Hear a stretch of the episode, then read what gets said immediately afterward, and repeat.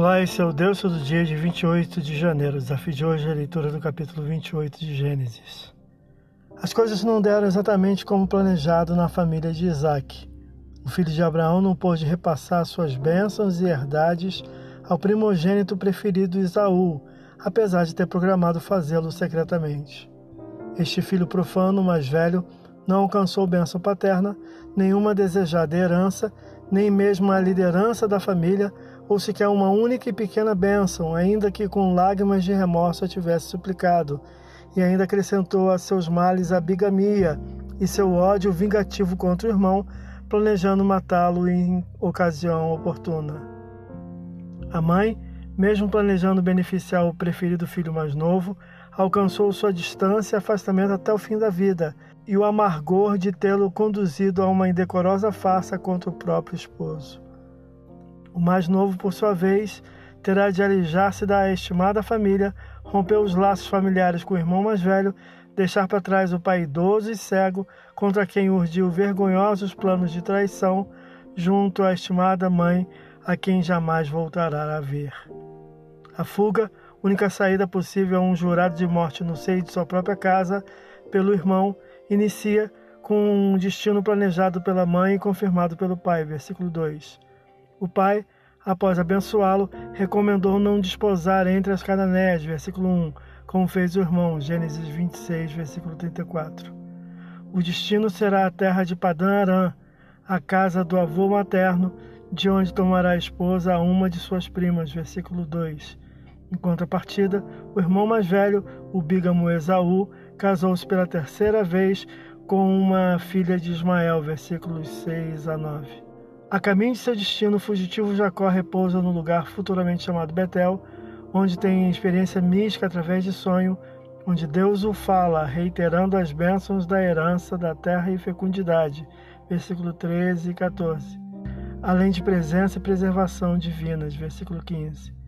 Aqui, neste lugar e episódio, Deus inicia sua tratativa contra o enganador de seu pai. Jacó não foi usurpador da bênção do irmão, como pensam muitos, pois a recebeu de quem espontânea e conscientemente a vendeu. Foi, porém, traidor e enganador do pai, que o abençoou iludido pelo filho mais novo.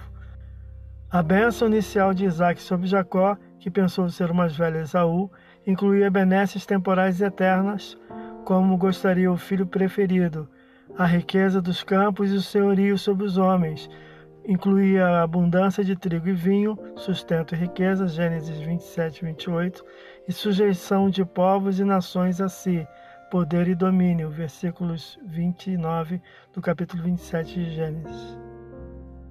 Somente após a ordem da saída dada a Jacó, Isaac, entendendo cumprir-se a profecia divina dada à esposa, ratifica a bênção da parte de Deus que esteve sobre o pai Abraão e que repousará sobre o filho e sua descendência. Versículos 3 e 4.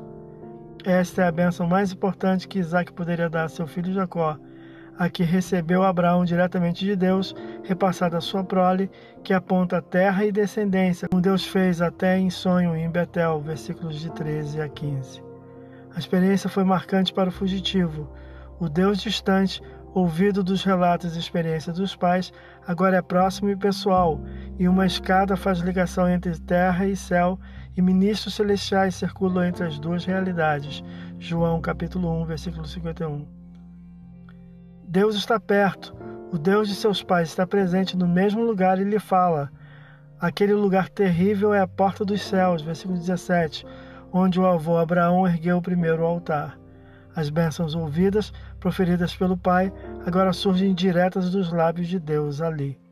Jacó, iniciando sua transformação, cedo levanta e erige um altar, ofertando, versículo 18, nomeando o lugar segundo sua observação, versículo 19, e pronuncia um voto a Deus, versículos 20 a 22 mais que uma barganha ou permuta, como a que fez com o irmão, o voto é a expressão de um desejo real, baseado no próprio pronunciamento que Deus fez na visão, ter a presença e companhia divina, providenciando-lhe sustento e proteção, versículos 20, regresso pacífico a seu amado lar e serviço a um único Deus, versículo 21, o que cumprirá 20 anos depois, erguendo um altar ali, Gênesis 35, versículos 3 e 7. além da entrega de uma porção de tudo o que receber, versículo 22. O enganador recebe a visita divina. Deus não tem o culpado por inocente, na 1, capítulo 1, versículo 3, nem se vê obrigado a usar a ninguém além de quem quer. Esaú era profano e foi proscrito. Jacó é enganador e possuía muitos defeitos e falhas. Era barro de qualidade duvidosa, mas maleável, e Deus o quer mudar. Não aprovava o que Jacó era nem o que fazia, não consentiu na venda da primogenitura ao irmão e menos ainda no engano feito ao pai. O Senhor não age segundo o que era Jacó, mas de acordo com aquilo que poderia fazê-lo ser. E irá tratá-lo. O início do tratamento foi em Betel, mas prosseguirá na casa da família materna, o que veremos no próximo capítulo. Esse é o Deus Todo Dia, boletim que você possa ouvir Deus falar através da sua palavra. Agora segue a mensagem de pensamento do dia do pastor Heber Jamil. Até a próxima.